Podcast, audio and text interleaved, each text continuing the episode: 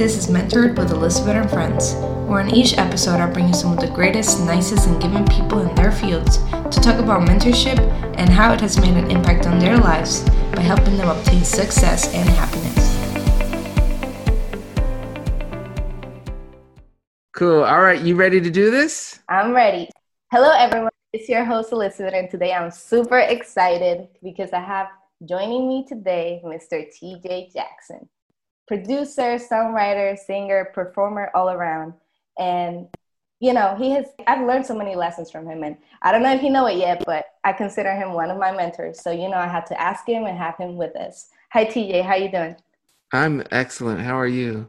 I'm doing good. TJ, I'm like, super excited and super grateful for this mm. opportunity and just want to get to learn from you and have our listeners hear your perspective and you know the topics of growth happiness and even how mentorship played a role in you and your career not only in the music area but just personally as well one quick question i wanted to say before we start um, talking about mentorship i was just curious what did little tj wanted to be when he grew up i always wanted to be uh, a musician. It was either okay. a singer like my father and uncle, or it would be a baseball player.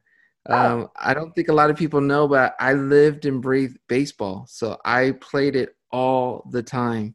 So it was definitely one of those two: was baseball or music, and then I also love business. You know, I was going to go to mm. Wharton for for business, so it was it was somewhere in those threes what I knew I wanted to do.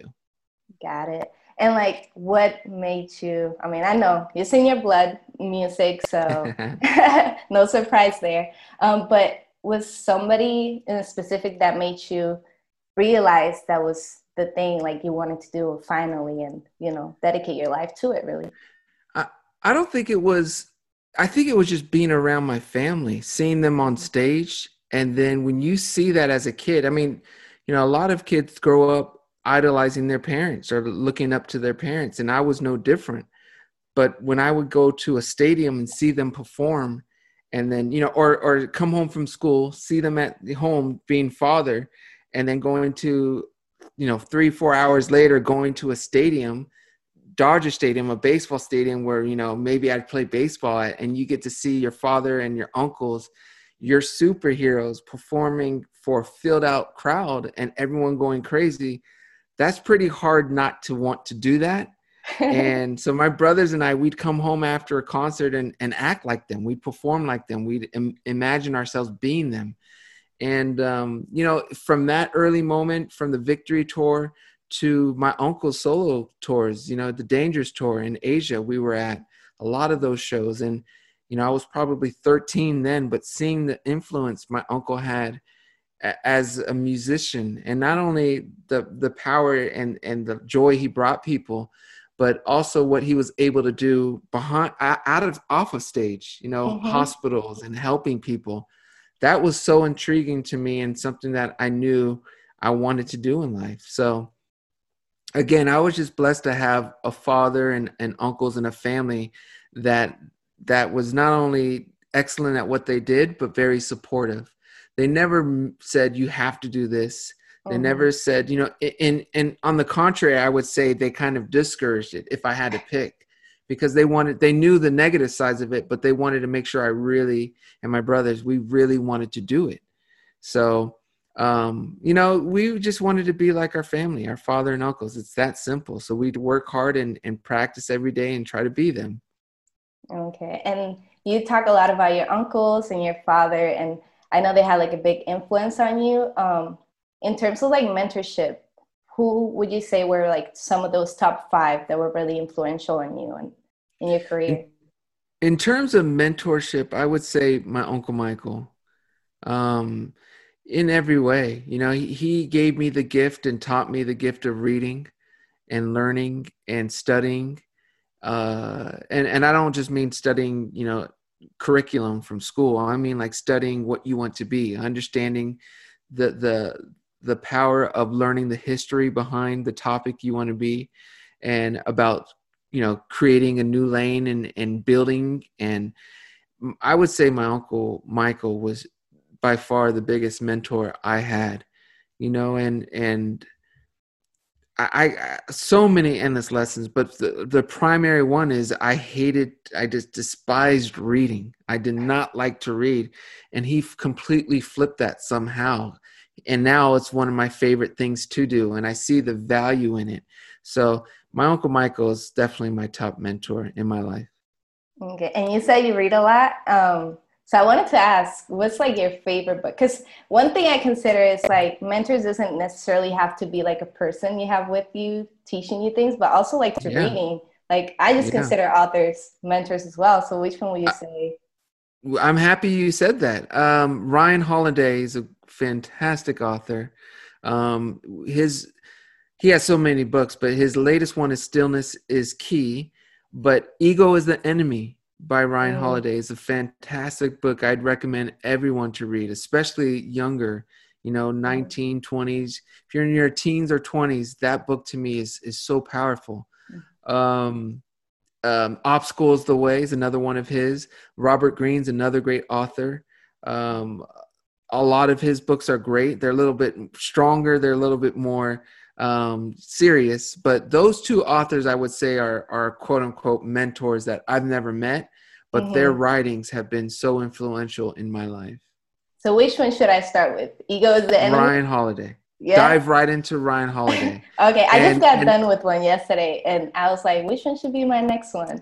That's gonna what, be it. What, you, what did you read yesterday? Or it what did you finish? The The Alchemist. I don't know if you heard. Okay, yeah, we yeah, um, by Coelho. Yeah, yeah. And um, yeah, we I read that for the first time just like four months ago, and um, great book, great book. But I, I would go with um, Ryan Holiday. Ryan Holiday. I would start with I think Ego is the enemy is the first one. It's a trilogy. So oh, okay. Ego is the en- enemy. Um, obstacle is the way, and then stillness is the key. All three of those are fantastic, and you'll grow. I promise you. Well, I got a whole list now. For sure. Yeah. So um, jumping a little bit into like your career, you know, as an artist, I know I saw your post. It's just been a year since you went solo, right? Mm-hmm. So I know people think, you know, it's all nice and flowers and easy, you just reading and songwriting, but what else does it entail just being a solo independent artist, like especially now in this? Yeah, it's it's completely different than when I started you know when i started a i was with my brothers and you know it was the er, the mid to late 90s so it was a completely different thing you know if you weren't on a major label it was hard for you to get heard mm-hmm. you know mm-hmm. but it's changed and it's a beautiful thing that it's changed so for anyone out there who's pursuing really anything but specifically music i really don't think there's been a better time. You know you are in complete control um, and you don't need the major label. You don't need that influence. There's so many different routes you can quote unquote be discovered or break yourself. Um, there's not that before it was just you know radio. Mm-hmm. radio and mtv you had to go through one of those two ways but now you have radio you have streaming you have tiktok you have youtube. There's just an endless amount of ways for you to get your audience. And and the great part about it is now you're in control of your art and you you know you have control of how it comes out when it comes out you, who you are. So it's just a healthier better way today. And and i'm enjoying it a lot more because that influence that that pressure to to follow a certain track isn't as isn't there as much and I get to do it my way and on my terms, and it's and it's beautiful. It's enjoyable. That's great. Yeah, and I know one time I tuned in when you're like Instagram lives, and you were saying how it was so different. Like even your relationship with your fans, like back in the day to now, and how much you like appreciate it more now. Can you tell us a little oh, bit more about that? It's yeah, it's it's everything. Back then, it was letters, you know, and I didn't. Mm-hmm. We didn't know if I would even get them, you know. Um, so we would get a lot of fan mail and a lot of gifts and, and stuff, and it was always rushed. Where today, um, you know, you could DM, you can email. It, it's super easy to connect with everyone, and it's more enjoyable for me this way because now I get to really see and experience the joy factor without. I mean, before it was just with shows. When you did a mm-hmm. performance, you got to experience that but now it's every day. I get to see what someone is drawing or creating or hear a great story. And it and it's a wonderful thing as a as a creator. So I, I i'm super happy. And again there's no better time in my opinion to do your thing than today. Yeah and like you mentioned like the whole dm and seeing what fans do for you like paintings and things like that. Like i want people to like realize how accessible things are now. Because yeah. like i just reached out to you. I didn't know it was going to work or not but you know i took a chance and here we are and i'm just so grateful for the opportunity. So i just want to tell like everyone listening like whatever like your dream or goals are just go for it. And like even if it's a dm like tj said. Yeah. And i'm happy you mentioned that because that's another thing I, i'm doing differently this time. You know back then you know we, we were advised and told by the label and our pr that we're only going to do a certain amount of press and with a certain level of press. But that's to me it's better this way. I, I enjoy this interview more than i do the ones with the bigger companies you know and i almost said one and i don't want to upset anyone. But i enjoy these better. They're more they're more fun and and they're more enjoyable you know and again that's a benefit of being able to do it now is I, I, can connect with anyone and you can reach out to anyone. And i strongly advise anyone to do that. What, mm-hmm. whatever it is you want to be reach out to that person who you look up to. You never know. The worst thing that can happen is there's no response or it's a no. But yeah. you'll be surprised. There's there's something about that connection even for our side that is beneficial and enjoyable. So definitely reach out to anyone you aspire to be or anyone you want to interview or anyone you want to learn from. You know it's it's it's a golden opportunity. It's a great tool that we have in today's world so take advantage of it. Definitely. I'm just so grateful for this opportunity. And i, re- I saw you posted like a video with rio for people that don't know rio his youngest son and it was centered around gratitude. And i feel that's mm. such an important lesson. And i think it ties into like growth and happiness so can you tell us a little bit more like about that? Yes. Yeah. Uh, you know, I remember being young and always hearing about being thankful. And I always found myself being a, an appreciative person, a, thankful person. But it was about a couple years ago, my brothers and I do a, a, a show called The Power of Love, which is built around loss and we had a guest on and i i always end the show asking that guest if you could tell me one thing you know because they're usually elder guests or older than me you mm-hmm. could teach me one thing, what would it be? And one guest said, really accept and lean into the idea of gratitude. And, you know, say, and I, and I asked, what does that mean? And the answer was, you could say something, um, you know, every day, say three things you're, you're grateful for before you, either when you wake up or when you go to bed. And when you do that, it really changes your life. You start to, to, have more energy you be more you're more appreciative you, you don't have as much down you're not down as much you're more optimistic you're more thankful and and it's changed my life in such a great way that again just a couple years ago i wasn't practicing it the way i do today and it's now i have my kids they have uh, gratitude journals and it, it's changed everything and i think it's super important in today's time where there's so much depression and so much you know negativity in our world to really lean into what you're thankful for and what you're appreciating and, and its perspective and you start to realize how blessed we all are. And that's an important concept to grasp that allows you to grow and, and do your own thing and be what you want to be in life. So i would strongly recommend people to lean into gratitude and and really embrace it. Definitely. And you mentioned how your kids have the gratitude journal and what are some of the other like lessons or like I would say little things you implement with them because you know your parents yeah. were your heroes and see the big influence they had on you. Um, for them, what are those some of those things you do? Gratitude's up there. I think you know the idea of accepting and appreciating failure and loss, and to um, embrace it, and um, you know, and that's something that's been tough. I'll be honest, as a Jackson, you know mm-hmm. whether it's my uncle and our family there's been a lot of success so for us early on even though we were doing quite well as 3t we would feel kind of like failures you know and and that is a dangerous road that can spiral you into either depression or lack of doing things or whatever so i think changing the mindset is something that i'm big on for my kids is is to accept failure for the blessing it is. For the lessons that you can learn from it. You know, when you play in a sports game, or if you have a game, you the losing team is what learns, you know, the, the most. Mm-hmm. They're the ones that after the next day know exactly what they want to work on in practice because they can articulate and and pinpoint what contributed to the loss. So where the winning team is celebrating and and getting a false sense of of I'm the best, you know? Mm-hmm. And I think if we can really accept the idea of failure, we'll all grow and be better. So gratitude, failure, keeping that ego in check is huge. Yep. Um, huge, you know, and there's there's a difference between confidence. We all should be confident, but we can't be so egotistical where we won't listen to other ideas or or that we think we know everything. We should always always be students. Um, so I would say gratitude, failure, ego, and then um, enjoying life. You know life is precious life is fragile. Enjoy life and and and make sure you're respectful not only to people but to things. You know th- those i think would be the five things that i we we push hard on the kids.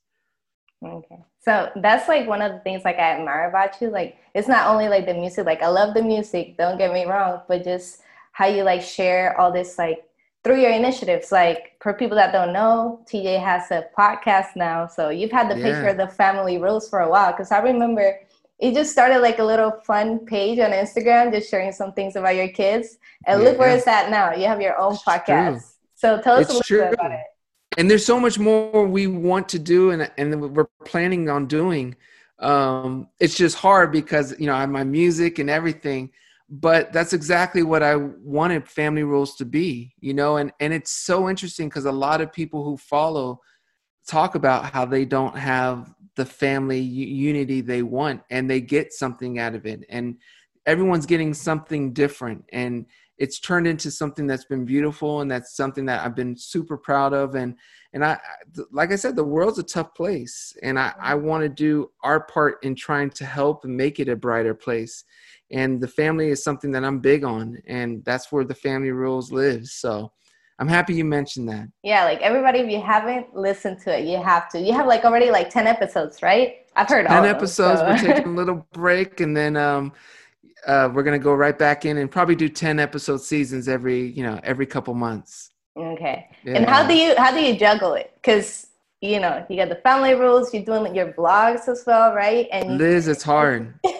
I'm like, it's how's that time management? it's hard, you know, and it's something that I truthfully need to get better at. Um, but it's it's it's hard because everything's launching right now. Everything's starting now. Um, so I, I, just I'm a believer that that first year or two is so crucial in the trajectory of what it becomes. So I'm really hands on with all of it but um, I, I, I don't think I can or will keep up this pace years later um, because again I believe in in enjoying life in the present. Mm-hmm. But I've been super busy, and um, you know, again, I just I, I these are these are initiatives and things I've been wanting to do for years. Mm-hmm. So it's just now happening. So I, I want them to be as great as they can be. Mm-hmm. But in time, I'll relax. I'll enjoy life the way it's supposed to be. Meanwhile, enjoy the. For process. now, I want to share what I what I'm doing. yeah, just enjoy the process, and um, for yeah. at least for yeah, like just enjoy the process because, like you said, it's gonna be a tough like first, second years. Um, but what are some of those techniques like you implement? Like, do you have like certain types of you look at your calendar and like schedule things for like all your different initiatives? So I, I I'm an Apple person, a Mac person, so I use like Mac, the iCal um, I have my email set up, but I've been trying to learn more about Google system. Like just a year ago, I learned about Google Docs and Google Sheets. Oh yeah, and the ability to share it. So I, I'm I'm a student of that too, of being more productive. Another example is YouTube. I watch YouTube tutorials now. I, I didn't even before quarantine. I didn't. I don't want to say I didn't know they existed. I didn't know the value in those so now, like during quarantine, I'd spend a good couple hours a day learning from tutorials, you know, and again, I hate to keep saying it, but that's the beautiful thing about today. Everything mm-hmm. you can learn anything you want for free. And and um it's a it's a golden time for for you and your listeners to to go for it you know and don't ever live with regret. Don't ever say i should have done this. Just go for it. The worst case scenario is you'll learn you know and and it'll be a, a wonderful chapter in your book. Mm. and and that's probably the biggest thing that I, I could say in my point in my life to everyone is just go for it don't let anyone stop you don't let naysayers stop you go for it Y'all heard it from TJ. Just go for it's it. it's a hundred percent true. You know, and, and it's it's and here's the thing, a lot of people have family members who hold them back or that don't believe or will say stuff. And and I'm an optimistic person, so I like to think it's out of love or out of fear that mm-hmm. the family member may say something. But you just have to be you. You got to write as long as you're doing something that's true to your heart and that's legal, you should go for it you know and you're living your life. It's it's not us um, parents who live your life. It's your life. Our job as parents is to accept what you want to be in life and and teach you good morals you know and and to support you.